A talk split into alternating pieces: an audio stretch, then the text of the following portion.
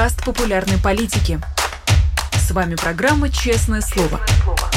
Здесь мы говорим о самом главном – 17 часов в московское время. Всем здравствуйте. Вы смотрите YouTube канал «Популярная политика», программу «Честное слово». Меня зовут Нина Русибашвили. Я рада приветствовать в гостях у нас в студии политика экономиста Владимира Милова. Владимир, здравствуйте. Здравствуйте. Соратники Алексея Навального сообщили, что ритуальное агентство отказывают им в предоставлении катафалка для перевозки тела политика. Процитирую Ивана Жданова, директора ФБК. Какие позорники. Теперь катафалщики отказываются вести Алексея из морга.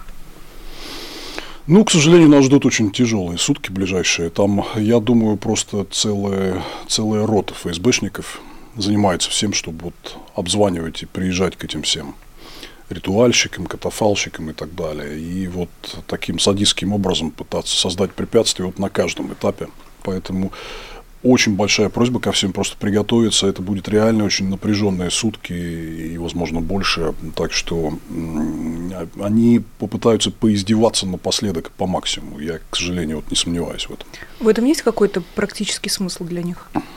Ну, они этим питаются. Они питаются нашей болью, нашими слезами. Это вот такая падаль. И они же всегда себя так вели. То есть для них это вот источник э, жизненной энергии, какой-то уверенности в себе там и так далее. Ну, то есть, они отобрали туда самых, самых беспринципных, садистски настроенных вот, э, персонажей, да, которым еще дали этому всему такую идейную оболочку, типа мы вот от врагов защищаем страну там и так далее. И, пожалуйста, можете со своими садистскими наклонностями тут разгуляться. Им прям так и говорят. Поэтому вот туда и идут такие специально люди, которые вот чего от них ждать? Напомню, что прощание с Алексеем Навальным должно было состояться сегодня, 29 февраля, но в итоге пройдет завтра, 1 марта, в храме иконы Божьей Матери «Утоли моя печаль» в Марина в 14 часов. Это информация для всех, кто слушает нас сейчас э, из России и хочет проститься с Алексеем, и хочет поддержать его родных и близких, и хочет э, быть там. Невероятно. Мне кажется, что прошло уже почти две недели – и все равно очень сложно поверить, что мы это действительно обсуждаем, и Алексей Навальный действительно мертв. Сложно, потому что он великий человек, и кроме этого он был очень близкий нам всем. Знаешь, вот мне а, многие люди пишут, мы его лично не знали, но у нас впервые в жизни такое ощущение, что это был какой-то родной, близкий, знакомый человек, с которым мы были давно вот хорошо лично знакомы. Да? Это феноменальная совершенно история. И здесь же вот э, была только что девятая годовщина убийства Бориса Немцова. И, кстати говоря, вот э, здесь тоже видно, что Путин хотел его убить во всех смыслах, в том числе, чтобы люди перевернули страницу, как говорится, и забыли. А вот Немцов живет, несмотря на то, что много лет уже прошло, да, и люди вот ровно так к нему относятся, как к своему родному, близкому человеку. Поэтому и Алексей будет жить в наших сердцах, и это ничего, чекисты ничего не смогут с этим сделать. Причина, по которой прощание не состоялось сегодня, это послание Владимира Путина Федеральному собранию. И он снова ничего не сказал про Алексея Навального. Опять ни слова. Почему? Ну, здесь есть и практическая составляющая, но я думаю, что и мистическая тоже. Практическая в том, что у них есть правило такое, они считают, что каждое упоминание – это дополнительный пиар, это вот уравнивание, придание легитимности какого-то статуса, да, поэтому типа царю не гоже называть, значит, э, бунтовщиков по имени. Но я думаю, здесь есть и мистическая э, составляющая, потому что Путин, ну, он же тоже, он видит, он понимает это все. Э, он понимает, что он людей не генерирует никакую позитивную энергию, что его любят из-под палки что если вот спадет эта тема принуждения и, значит, сгона бюджетников по 500 рублей, то все, у него не останется ничего.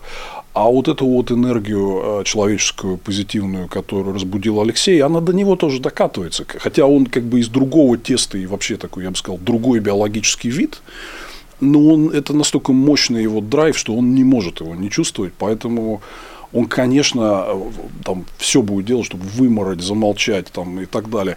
А помнишь мультфильм э, «Король лев», когда этот э, пытался запретить, э, там кто-то там сказал слово «муфаса», вот этого там отца льва, которого он убил, да, значит, кто-то сказал, и он так сразу рыкнул на него. То есть, это вот из этой же серии он просто внутренне чувствует, что у людей вот сейчас сорвется с языка, что все только об этом и думают.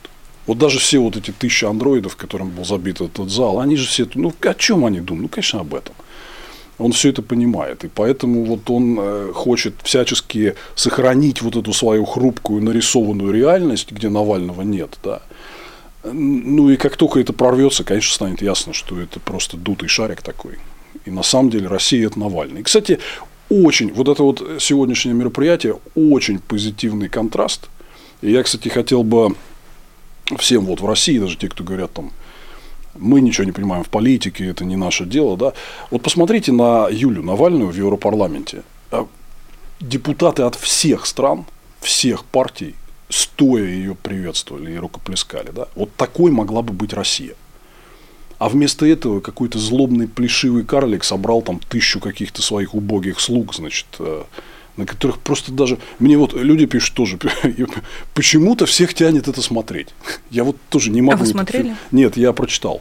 Я, я не могу это смотреть. У меня просто нету э, больше сил да, на это. Избавьте. Вот именно особенно в такие моменты, да, э, я просто взорвусь. Но там просто лица, вот реально народ присылает там скриншоты. Ты говорит, посмотри на эти рожи. Их как будто отбирают там а, специально. Это фантастический контраст. Э, вот Юля в Европе и Путин, значит, в этой своей, извиняюсь, жопе, да. Ну, просто вот какой Россия могла бы быть, и до какой ручки он ее довел. Да? Поэтому, конечно, еще здесь и назвать Навального по имени, да, и как-то его упомянуть, ну, сразу это все превращается в тыкву. Это видно, что это не лошади, а крысы э, и так далее. Убив Алексея Навального, Владимир Путин укрепился или наоборот ослаб? Ослаб. Сильно ослаб. Почему и в чем? Потому что он не понимает, что вообще исторические перемены их основным драйвером а, является именно вот моральный настрой, моральный дух, надежда людей на лучшее будущее. И в том числе ради этого они идут на материальные жертвы, которые для Путина просто немыслимы. Он за свое это брюхо трясется просто, предпринимает огромные усилия, чтобы никак не подпасть ни под какой э, физический риск. Да? Вот, и э, вот он, я думаю, догадывается, что в этом есть какая-то неведомая ему сила, которая всегда в истории в итоге побеждает, и в этот раз она обязательно победит. Потому что э, надежды на лучшее будущее, на нормальную жизнь, какие-то просто базовые основы человеческой морали и представления о том, как нужно жить с другими в мире и согласии. Но им это все недоступно. Но вот это все то, что всегда движет прогресс, потому что всегда люди во всех странах когда-то жили вот в похожем там каменном веке, да, но всегда из этого выбирались, и всегда вперед людей вела вот эта вера в будущее, в нормальность, в сострадание, уважение к другим, да. Это все равно победит и в этот раз, и здесь еще раз, э, он-то хотел решить просто материальную задачу, но он не понимает, что вот материальным миром все не ограничивается. Это просто ему недоступна эта история. Что ждет тех, кто убивал Алексея? Всех найдем и все ответят. Это... Я думаю, кстати, что там значительную часть они уничтожат сами. Почему? Э, ну, свидетели. Свидетели. И это, это слишком. Это крупного международного уровня преступления, которые не забудут в том числе и в мире. А, и эти люди, они, конечно, то есть, ну, представь, что кто-то из них реально попадется или сам сдастся, да, и расскажет, вот как это происходило в деталях там, и так далее. Поэтому я думаю, что это очень частая история вообще в деятельности мафии, которую Путин, собственно, и представляет. Ну, они киллеров, они убирают очень часто, вот, чтобы не оставалось свидетелей, и никто не мог рассказать, как на самом деле все было. Поэтому не все доживут, но те, кто доживут, обязательно ответят. А зачем Владимир Путин так бьется ради Красикова в таком случае? А я не уверен, что он так прям бьется. Он бы был не прочь. И вот еще раз, я, вот здесь у меня чуть-чуть свое мнение обо всей этой истории. Э, есть такая формула «я поверю, когда увижу». То, что он не против был бы обменять Красикова, это факт, да. Но, с другой стороны, вот что он готов за это отдать, посмотрим. Пока, например, вот по Гершковичу или Полу Уиллану ну, давно идут переговоры, и пока они никуда не пришли. Да. А готов ли он был обменять Навального на Красикова? Честно сказать, вот еще раз, я поверю в эту версию, вот когда увидел бы обмен. Пока что все, что происходило, говорит об обратном, что был не готов. Ну, тем не менее, э, многие эксперты, в том числе, предполагают, что Владимир Путин в очередной раз разыграл свою многоходовочку, когда делал вид, что собирается менять э, Красикова на Алексея Навального, сделал так, чтобы немецкая и американская сторона уже все подготовили для этих, э, для этих переговоров, и в конце всего лишь заменил одну составляющую Алексея Навального, и теперь будет надеяться на давление со стороны Соединенных Штатов. Как вам эта версия? Вы в нее не верите? Ну, э, э, в том, что там могли быть какие-то переговоры, могли, да. Здесь есть несколько моментов. Первое, э, вот вера тем переговорщикам, которых подсылает Путин, это просто вот должен быть сразу большой вопрос. Ну, вот, например, звучала фамилия Абрамовича. Абрамович – это человек, который всегда все врет. То есть он под присягой врал в лондонском суде на показаниях по процессу с Березовским, когда он рассказывал, что не забирали мы у него РТ, там, и все было хорошо, да. Он врал про вот эти переговоры. Э, мы же видели, два года назад были реальные переговоры с Украиной, и там очень серьезные вещи обсуждались. И отказ отступления в НАТО, и территориальные уступки. И мы видим, что здесь вот кредибилити того, что говорит Абрамович, э, низкая. Поэтому здесь, мне кажется, надо очень осторожно относиться к тому, что Путин запускает каких-то своих эмиссаров, э, про которых он всегда может сказать, а это не я. Я его вот это вот говорить конкретно не уполномочивал. Да. Поэтому здесь вот очень-очень осторожно надо относиться. Про обмен Алексея Навального я могу сказать вот что. Тема не вчера началась с возможностью его обменять. Она ей больше трех лет. Вот с тех пор, как его арестовали. Да. И всегда, во-первых, был только один сигнал по всем международным каналам, с которым я имею дело. Нет, ни за что никогда. Я не видел, чтобы что-то поменялось последнее время. Вот этот сигнал, он как бы как продолжался, так и продолжался. Второй момент. Э, на Земле не было никаких признаков подготовки обмена. Вот, скажем, когда Ходорковский а, там был отпущен в декабре 2013 года, там ну, пару месяцев шла движуха. Он написал прошение о помиловании, а этот Песков там что-то говорил, что президент уже рассматривает его и рассмотрит, да приезжал этот Геншер, э, бывший министр иностранных дел ФРГ, который вот договаривался об обмене.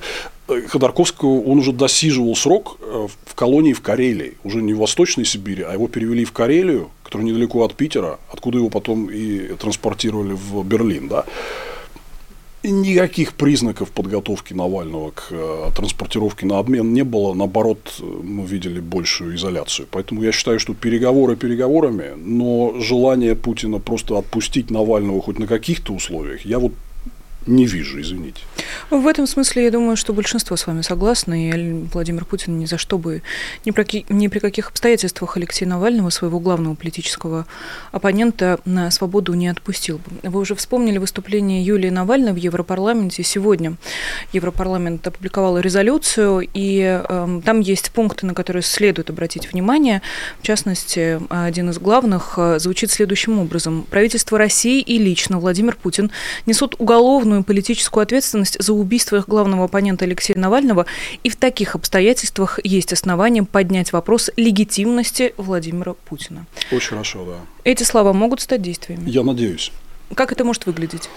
Это может выглядеть так в идеале, это может выглядеть так, что как минимум представители Евросоюза и э, национальных правительств стран ЕС выскажутся по итогам вот этого электорального события, что мы не признаем новый президентский срок Путина, не считаем его легитимным лидером России, то есть он является им де-факто, это невозможно отрицать, да, но это присвоенная власть.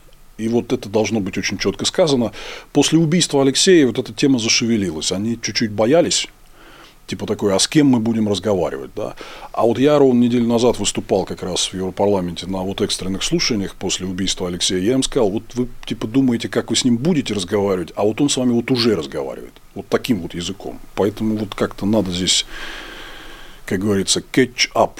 И надеюсь, что вот э, резолюция очень хорошая. Надеюсь, что ситуация прям задвигается в эту сторону. И, кстати, они там э, проводят э, очень серьезную красную черту между Путиным и россиянами.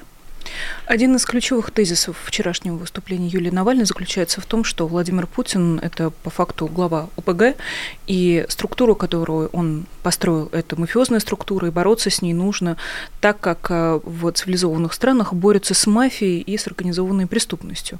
Но в этой резолюции нет ничего про преследование или, в частности, финансовое преследование приближенных Владимира Путина или тех, кто обслуживает их интересы. Как вы думаете, это просто не попало в резолюцию или это слишком смелый шаг для Европарламента? Это резолюция, которая призвана дать политическую оценку, то есть это не инструментальная резолюция с пунктами, что мы будем делать. Да? Это э, резолюция, которая говорит о том, как Евросоюз оценивает все эти события. Да? Именно вот э, такая глобальная политическая оценка, на мой взгляд, без полутонов получилась у них хорошо. Да? Дальше вот про то, что говорила Юлия, это все абсолютно верно. И э, мы с коллегами сейчас э, все усилия приложим, чтобы навалиться и додавить их по всяким разным новым санкциям, по сильному расширению списка персональных санкций, по вскрытию там, финансовых схем и так далее. Но уже много чего происходит. Уже много чего происходит. Вот Штаты зашевелились там по Костину, например. Это очень такая серьезная история с э, Минюстом США и с арестом Беляева, там, бывшего владельца открытия. Это вот это. То есть оно идет будем давить на то, чтобы это все усилилось. Э, понимаю, что маленький результат – это все же результат, но удивительно э, говорить о таких маленьких и неспешных шагах на э, третий год войны уже и спустя две недели после убийства Алексея Навального. В чем проблема? Ну, проблема в том, что все-таки э, западные страны – это демократии – и для того, чтобы создать большой аппарат, для того, это же не просто мафия, да, это Россия, это крупная экономика мира, которая входит в топ-15, да. А это очень э, международно торгово открытая страна, у которой миллионы миллионы транзакций по всему миру. Для того, чтобы это отслеживать, нужен аппарат. Потому что а, вот мне говорят, а давайте мы денег дадим. Так это не работает. В демократических странах есть бюджет на деньги налогоплательщиков. Нету этого штата, вот пока нету. Будет. Работаем над этим, но это очень сложно, потому что в Европе выборы сейчас, в Штатах выборы. А я вот, у меня, когда вот были эти слушания неделю назад, был разговор такой, минут 10 в коридоре потом говорили с одним из евродепутатов из Нидерландов. И он сказал, слушай, я прекрасно понимаю, о чем ты говоришь, если бы мы наняли просто 50 человек – вот высокооплачиваемых, хорошо оснащенных там со всеми полномочиями, то мы бы уже перекрыли кучу каналов, да, но это здесь такая большая проблема, потому что на это надо выделить деньги налогоплательщиков. На Западе так не работает, что пришел какой-то олигарх, забашлял. Это вот тема из наших 90-х, которую у нас принято ругать. Да? Там все должно быть прозрачно, там должно быть официальное решение, вот вам бюджет, вот вам штат. Они это создадут, но вот эта бюрократическая система тяжело, медленно работает, но работает. Такое ощущение, что для них это просто не приоритет. Нет, просто время. Вот если вообще посмотреть э, на вот эти два года, да, э, они все делают. Ну, просто только позже, чем, чем вот э, все ждут. Да? да, это очень плохо. Да, это стоит, э, стоит и жизней многих, и много еще чего стоит. Но Путин это знал, то есть вот он знал, что их машина так э, сложно и медленно работает. Это вот одна из целей была, он хотел этим воспользоваться специально. Но при этом я хочу сказать, я вот тоже здесь не согласен, что они не делают совсем ничего. Они выступили невероятно единым фронтом э, в момент нападения на Украину. Путин этого точно не ожидал. Он ожидал, что они что-то там буркнут будут какие-то символические санкции, а они прям приняли все серьезно, но медленно – долго. Вооружения поставляются долго. Есть эта проблема. Ну, еще раз, это вот э, тоже вот здесь вопрос в том, что в той же Германии, например, вот про поставки оружия э, Украине, да, это вот сейчас там 62% говорит, что мы поддержим активное вооружение Украины. А там год назад это не было так. То есть общественное мнение в демократическом обществе это все, да. Политики на него молятся, ему боятся его, да. Поэтому, ну вот, быстро не работают очень многие из этих вещей. Это плохо, но это реальность. Вы сказали, что резолюция Европарламента в первую очередь такая политическая манифестация. А, про инструмент разговор будет позже, но тем не менее. Еще один пункт. Обязуется постоянно бороться, а, собственно, Европарламент, с нарушениями российским режимом своей Конституции и международного права, включая выборы 17 марта 2024 года, принимая во внимание тот факт, что эти выборы, как ожидается, пройдут на оккупированных территориях Украины и в условиях усиленного подавления политического плюрализма и СМИ. Казалось бы, тезис актуальный не только по отношению к 2024 году, но и по отношению многих предыдущих лет правления Владимира Путина.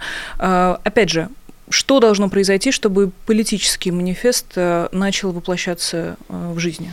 Ну, он будет воплощаться, потому что Путин э, не меняет же свое поведение, там, и к сожалению, вот мы там с коллегами говорили там про это много, и мы все время, мы просто стараемся их так вот непродуктивно их там публично атаковать, да, потому что они много делают.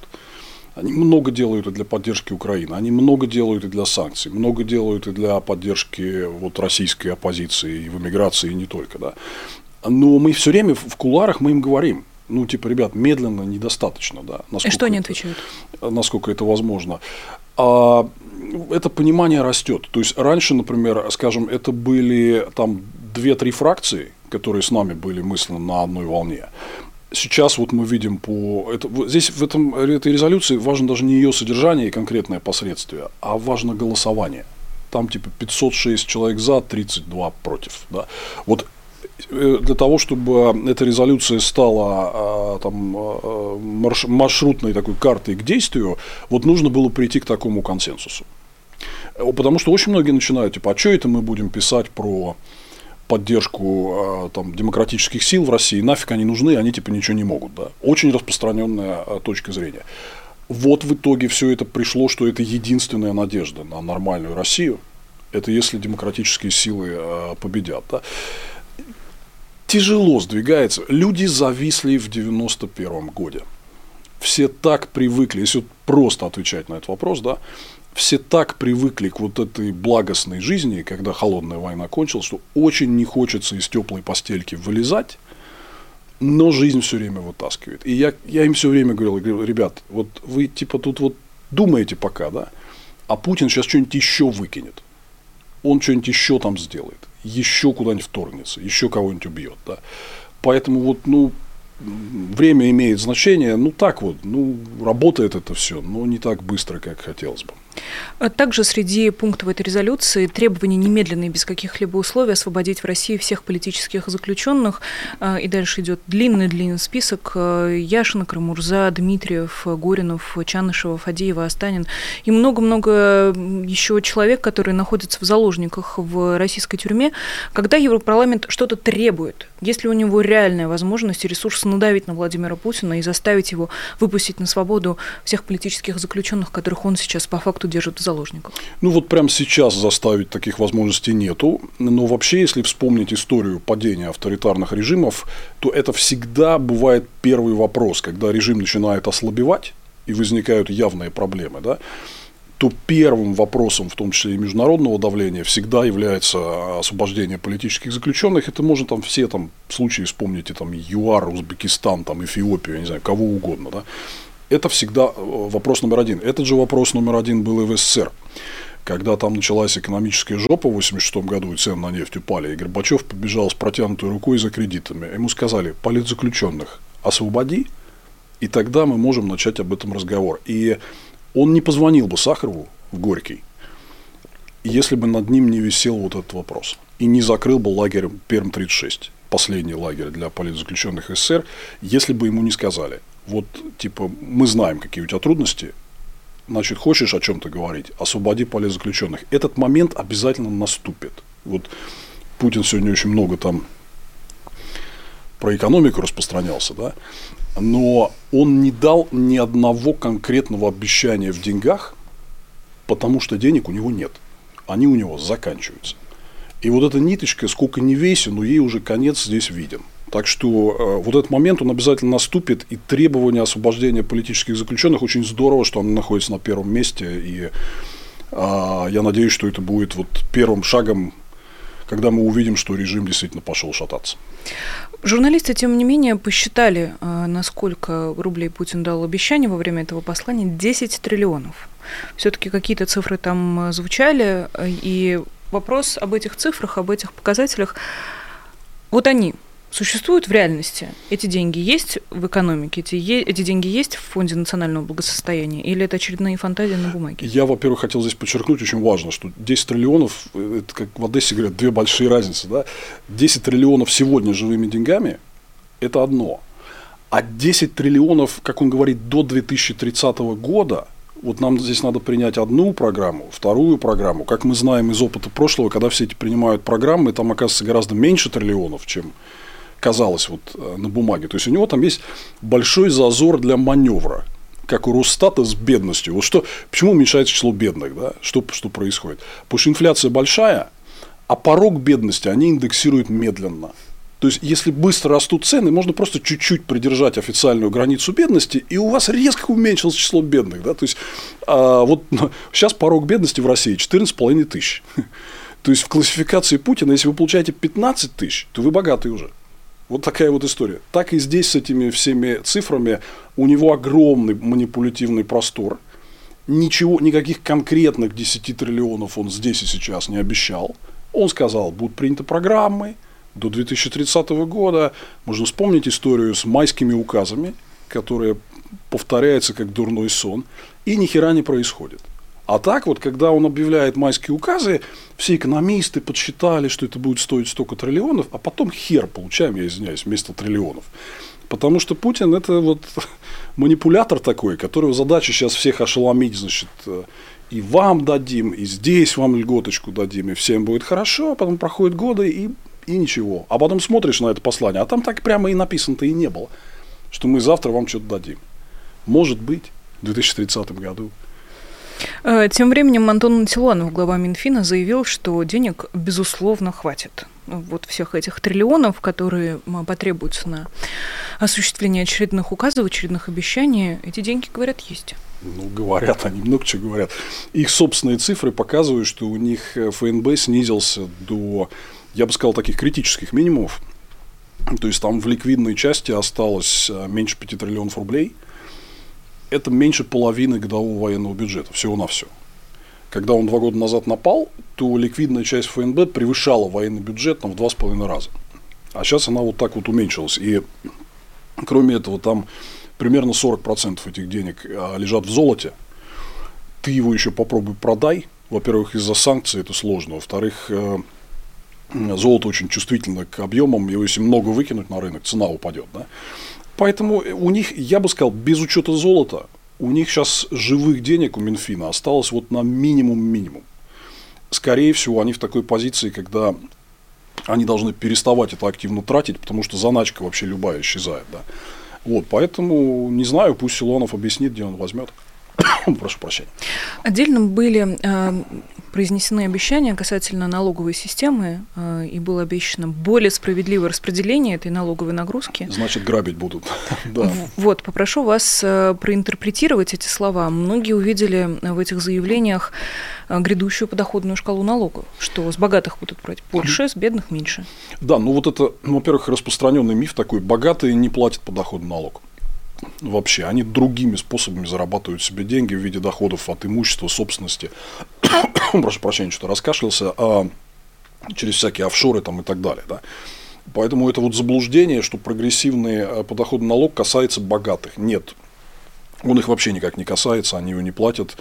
А э, повышение прогрессивного подоходного налога для высоких страт означает только людей с квалифицированным э, там, каким-то трудовым бэкграундом и высокими заработками, типа айтишники какие-то, финансисты, да, вот, вот значит, им там э, просто начислят больше на зарплату.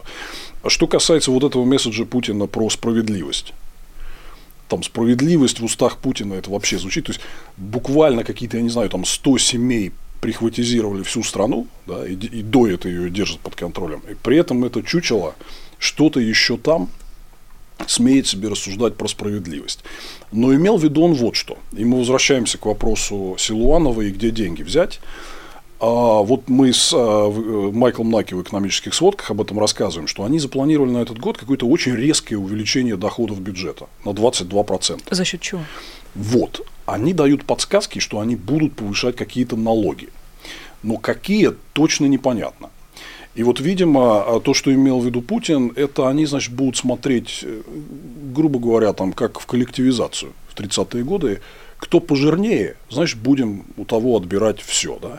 Вот, видимо, это все нас ждет. Кстати, очень, очень интересно, он говорил про то, что нужны железобетонные гарантии прав собственности. Это все происходит на фоне массового отъема довольно крупных активов. Там и Рольф, и Киви Банк, и вот сейчас ЧМК, да, Челябинский электрометаллургический а, комбинат. Просто забирают у людей активы там, и так далее. То есть, видимо, вот э, значит, заговорил про справедливость, значит, будут грабить. Я думаю, это такая подсказка, что вот эти не хватающие в бюджете деньги, они будут пытаться выдрать через дополнительные налоги у тех, у кого что-то есть. Вот так. Ну, то есть я правильно понимаю, что национализация, в частности, Челябинского электрометаллургического комбината, это как раз э, один из способов добыть новые деньги в бюджет? Ну, в общих чертах, да, хотя конкретно вот эта национализация, я думаю, это следствие просто такого чекистского передела рынка. Ну, то есть денег в бюджет не поступит? От, от этой приватизации не поступит, но поступит вот от чего. Они уже в прошлом году ввели э, в налоговый кодекс отдельную специальную часть про налог на сверхприбыль прошлых лет. Да. То есть они будут с лупой лазить, значит. А по... прошлых это каких? Ну, предыдущих, например. Вот сейчас мы в 24 э, году, да, значит, будут смотреть на 23-22. Mm. Типа, заработали лишний жирок, все сдать на базу, да. Вот будет, это, в принципе, вот когда он говорит про справедливость, да, то есть он вот этот, а у тебя что-то прибыль, не, как у нас в Советском Союзе шутили, там, у кого на сберкнижке, значит, меньше трех тысяч добавят, а у кого больше трех тысяч отнимут. Вот такая советское представление о справедливости. Вот э, я думаю, они этим будут заниматься, то есть смотреть, кто пожирнее, и отбирать, вот, скорее всего, через такой механизм. Мне кажется, что подоходный налог много денег им не принесет а скорее всего они будут копаться в прибыли предприятия и забирать вот то, что они, там, комиссары считают лишним. Я про годы специально уточнила, потому что отдельный тезис был про 90-е, про ваши любимые 90-е, э, про тех, кто набивал в карманы и ошибочно считает себя элитой, и вообще разговор о том, кто теперь считается элитой в России, э, вот эта тема, она заслужила отдельное внимание, отдельное время в этом э, выступлении. Как вам кажется, это в первую очередь экономическая или политическая угроза? Ну и политическая, и экономическая. В целом для Путина 90-й такой очевидный жупел. Он пытается его создать из этого такое исчадие ада. Типа вот время, когда всем было очень-очень плохо. А, кстати, хочу всем россиянам, кто нас смотрит, напомнить, что в 90-е, например, к нам на День Победы на Красную площадь приезжали больше 60 лидеров, президентов и, и глав правительств стран, да, и все были там самые основные. И для нас открывали границы, а, и к нам в том числе и, и приходили западные товары, которые сейчас ушли, а китайские вдвое дороже и хуже, да. Вот, поэтому так вот про 90-е это чуть более сложный разговор, чем говорит Путин. Но они, конечно, будут это, он будет это 90-е использовать как такой хаммер. Кстати, Челябинский электрометаллургический комбинат вот деприватизировали именно со ссылкой на неправильную приватизацию в в 90-е. Так что это, это тоже это будет использоваться именно в том числе как основа для того, чтобы давить на кого-то. А кого мы можем э, причислить к ельцинским олигархам, кого к путинским, чтобы просто э, во-первых, облегчить себе задачу и составить буквально список тех, кто может по, под эту деэлитизацию попасть. Они давно перешли уже все из мушкетеров в гвардейцев кардинал. Они давно уже все путинские. То есть никто из них не выжил бы, если бы Путин специально не выдал ему личную лицензию ни Потанин, ни Абрамович, ни Дерипаска.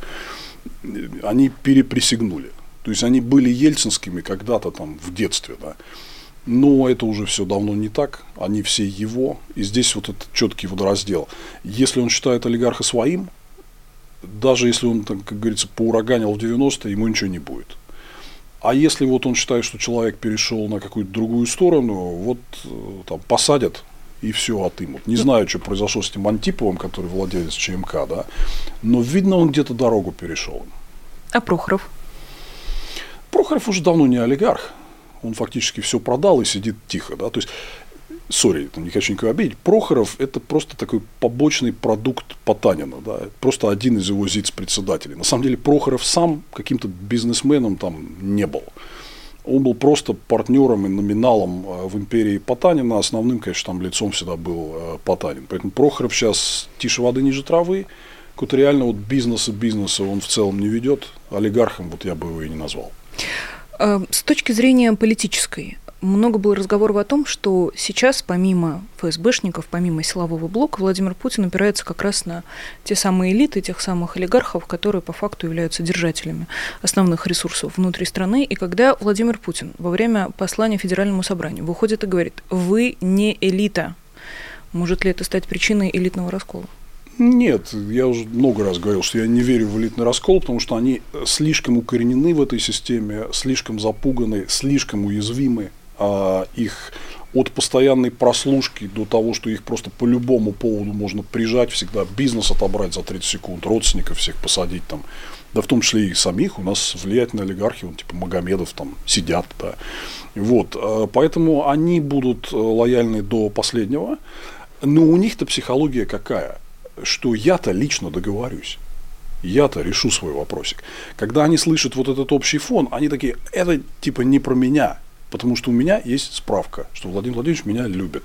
И у них, в принципе, а, такие справки действительно есть, он их действительно любит, но эти справки не безотзывные. Если вдруг они чего-то там перейдут где-то что-то, или просто будет надо отобрать, все отберут. Поэтому вот это очень интересная иллюзия у э, так, так называемых элит в тоталитарных таких режимах, да, что они, они верят, что у них вот там, окей, всех репрессируют, у всех все отжимают, но вот лично они решат свой вопрос и будут в эксклюзивном положении. Но постоянно падают жертвы своей наивности, вот так и живем.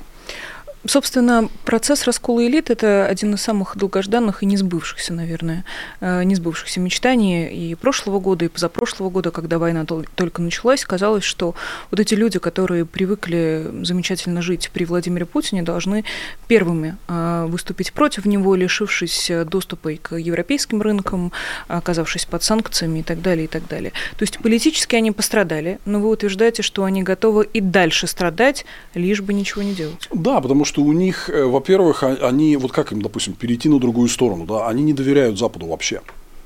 Они... Ну, как мы видим, что, например, условно Волож спустя полтора года после начала войны все-таки выходит и говорит что-то антивоенное. Первое, что, ну как, он не говорит. Волж ничего не говорит. Ну как, он, он же обратился буквально с антивоенным Да, э, передали, а, из, анонимный источник из его окружения передал журналистам The Bell. Нет, я сейчас проверю, Владимир. Ну, Окей, давайте, хорошо. Да, давайте а продолжим. Что он там сам-то говорит? Он сам лично ничего не говорит. Дальше тот же Волош, еще неизвестно, как с ним кончится все дело. И знаете, вот я вот вижу, тут есть там разные лагеря на эту тему, да? Вот есть часть людей на Западе, которые справедливо говорит. А вы вот уверены, что если Волжу дадут развивать какие-то свои бизнесы на Западе со сбором персональных данных граждан стран Запада, то эти данные не окажутся в КГБ по адресу Лубянский проезд, дом 2. Вот вы можете, вот те, кто говорит, Волош, он же выступил против войны, вот вы можете дать такие гарантии? И никто не может дать такие гарантии. Вот такая история. И та же самая с Тиньковым история. На Западе есть серьезное основание не доверять всем этим людям, и они поэтому боятся. Вот, например, вот они приедут в Америку, а президентом изберут Трампа, и он их всех сдаст. Или там появится какой-нибудь независимый прокурор Бальтазар Гарсон, который скажет, а я не согласен, что мое правительство дало им иммунитет. Я буду это в независимом суде оспаривать и доказывать, что они связаны с Путиным. И может доказать. Вот они на это все смотрят, Западу они не доверяют. Да? Путину они точно доверяют в том, что если они чуть-чуть дернутся, шаг влево, шаг вправо, их просто уничтожат. Вот в этом они доверяют 100%. Плюс, э, каждый олигарх, это он же не один человек там огромный антураж. Там родственники, жены, любовницы, дети там внебрачные в большом количестве. Всякие бизнес-партнеры. Можем вспомнить там по тому же ЮКОСу, да, как Путин брал заложников, тут же Алексанян умер да, после пыток в тюрьме. Да. Ну, вот у них э, огромный, то есть вот каждый олигарх, он уязвим в том, что у него есть там, я не знаю, 50 человек или больше, которые для него имеют большое значение, их можно просто посадить или убить, если он будет что-то там, э, уедет на Запад и выступит, да. Плюс вот, не но, здесь такая вот важная вещь. Эти люди не случайно досидели в этой системе и не дергались до февраля 22 года. Не случайно. они все понимали, что они делают бизнес на крови. И делали это сознательно.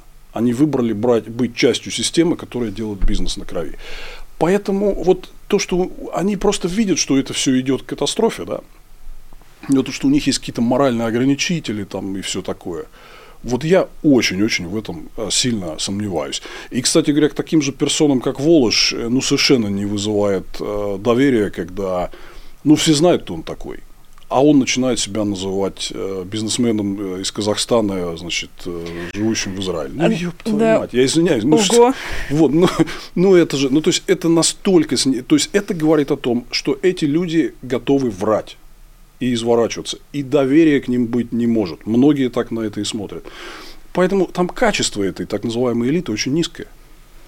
Очень-очень низко. А, да, вспомнилось про еще одного исследователя из Глазго, да, по-моему, ну. также известно как Анатолий Борисович Чубайс. Что касается заявления Воложа, а, оно было разослано журналистам, но там прямым текстом от первого лица звучит антивоенное заявление. Было много причин, по которым мне приходилось молчать. Можно спорить о своевременности моего заявления, но не о его сути. Я против войны, и мне бы хотелось прояснить свою позицию. А можно и на так камеру, далее, и так далее. товарищ Волож? Хочу на камеру. Такая важный повод.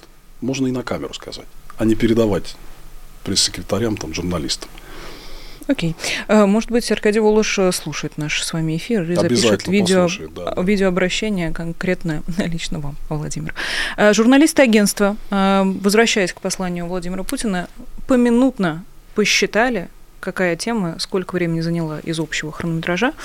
Э, у нас есть еще время, я позволю себе вам этот список привести. Война в Украине заняла всего 7 минут, новое оружие меньше двух минут, конфликт с Западом около 7, то есть война и конфликт с Западом примерно одинаковое время заняли в этом послании, поддержка семьи 13 минут, наука и образование 20 минут, Ситуация в экономике и бизнесе 15, э, региональное развитие 4, налоги 14, культура 3, газификация 3, транспорт и туризм 9, старая и новая элита около 5 минут. И складывается такое ощущение, что Владимир Путин сам пытается войну замять. Конечно, конечно, потому что ему нечем похвастаться. Он не может предложить какого-то плана движения вперед потому что все прекрасно видят, что Россия с таким качеством живой силы не может наступать. Она может наступать только миллиметрами, вот сколько они год брали Авдеевку там и так далее, да. То есть никакой вот все же понимают, кто там сидит и кто все это слушает, что вот победа в этой войне по версии Путина это взятие Киева. Этого не будет никогда. Никогда. И Харькова не будет никогда, и Одесса не будет никогда. Поэтому это абсолютный тупик. Что он здесь может еще сказать? А тут ему задают вопросы, а когда вы мобилизованных демобилизуете? А он не хочет этого делать. Потому что ему предприятия не готовы отдавать э, сотрудников на фронт, дефицит рабочей силы. Потому что новые мобилизованные будут ничего не уметь, и их надо долго учить с непонятным результатом, а эти вроде как уже что-то наблатыкались там, да. Не хочет он это делать. Так что вот такой вот он раскоряки, он не любит про эту раскоряку говорить, поэтому он прибегает к своим традиционным методам попугать всех ядерным оружием. Там. Я обращусь к нашим зрителям. Сегодня антивоенный проект «Идите лесом» объявил 29 февраля днем дезертира, и если, э, к сожалению, не знаю, как так получилось, но вопрос э, демобилизации лично для вас актуальный, напоминаю, что есть такой замечательный антивоенный проект «Идите лесом», и много сегодня говорят о дезертирах э, и о том, как можно дезертировать с войны, если вы не хотите больше быть соучастником военного преступления, не хотите становиться убийцами, если, э, конечно, уже не стали. А, в оставшиеся несколько минут, Владимир, хотела бы с вами э, обсудить э, новости, которые приходят непосредственно из Москвы. Во-первых, задержан был главный редактор «Новой газеты» Сергей Соколов.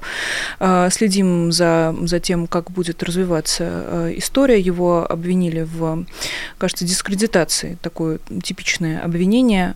Параллельно приходят новости о том, как власти Москвы не согласовали марш памяти Навального и Немцова, сославшись на пандемию пандемию ковид.